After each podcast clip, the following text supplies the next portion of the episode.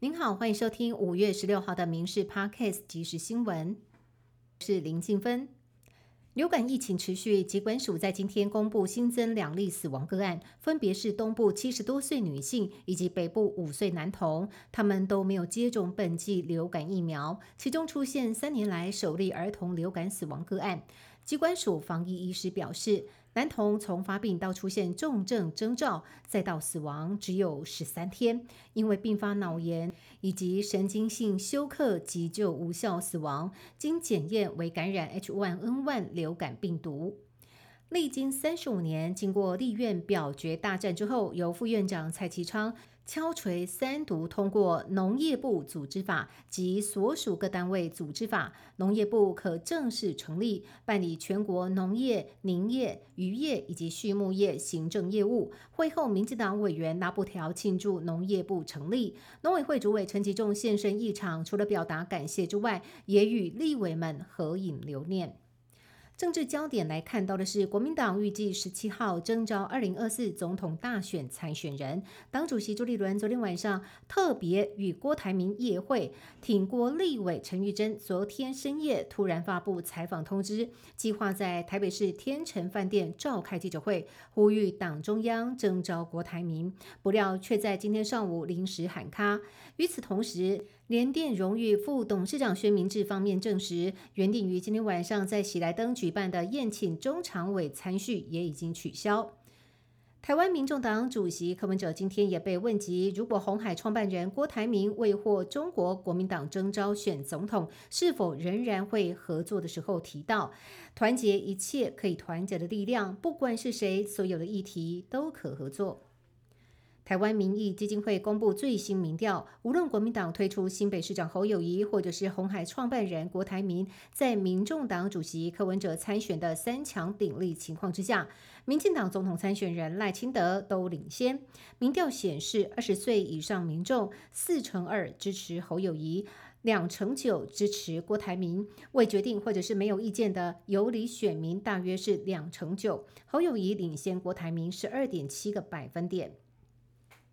英国前首相特拉斯估计今天晚上抵台访问。对于有舆论批评其访台只会让台湾处境更为艰难，外交部发言人刘永健重申欢迎，并且表示特拉斯是台湾长期友人，外交部甚为重视。接待规格以及行程安排也都会反映对访宾的重视。外交部长吴钊燮也透过推特推文指出，专制中国持续威胁民主台湾，特拉斯的来访让台湾人民放心，了解到台湾并不孤单，我们准备好欢迎他强而有力的话语和支持。立法院院会今天三读通过刑法部分条文修正案。针对第三百零二条私刑拘禁罪，增订第三百零二之一条加重私刑拘禁罪，凡犯前条之罪，并且致人于死，处无期徒刑或十年以上有期徒刑；致重伤，将处五年以上十二年以下有期徒刑。台中建案文心爱乐公安意外砸中终结轨道，酿成一死十伤的遗憾。建商新复发旗下全国工地在各地方政府的安检之下，目前有十案停工。新复发表示，局部停工个案已经立即改善，最近将会全面送出复工的申请。成品爆出自然外泄疑虑，行政院长陈建仁说，各自的保护确实相当重要。行政院升级推动打诈行动纲领一点五版以来，就希望能够透过各样的方法打诈防治，一定会请各部会赶快展开行动，及早调查、正确处理，并且加重处罚。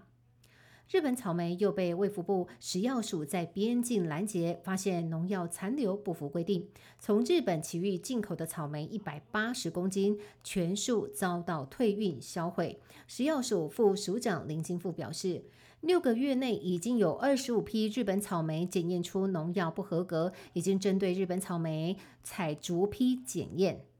内政部长林佑昌今天表示，中低薪房贷支持方案六月一号起在营建署网站正式开放申请，咨询专线今天启动，预计首批符合资格的贷款户最快七月就可以获得三万元定额支持金，将可加惠五十五万户的房贷族。再来关心健保部分负担费用，原本预定四月调整，但是医界对急诊医检商分类收费有疑虑，需要重新进行法规预告程序。卫福部长薛瑞元表示，最近一两天就会预告，如果无需要修正意见，七月一号可以如期上路。以上新闻由民事新闻部制作，感谢您的收听。更多新闻内容，请上民事新闻官网搜寻。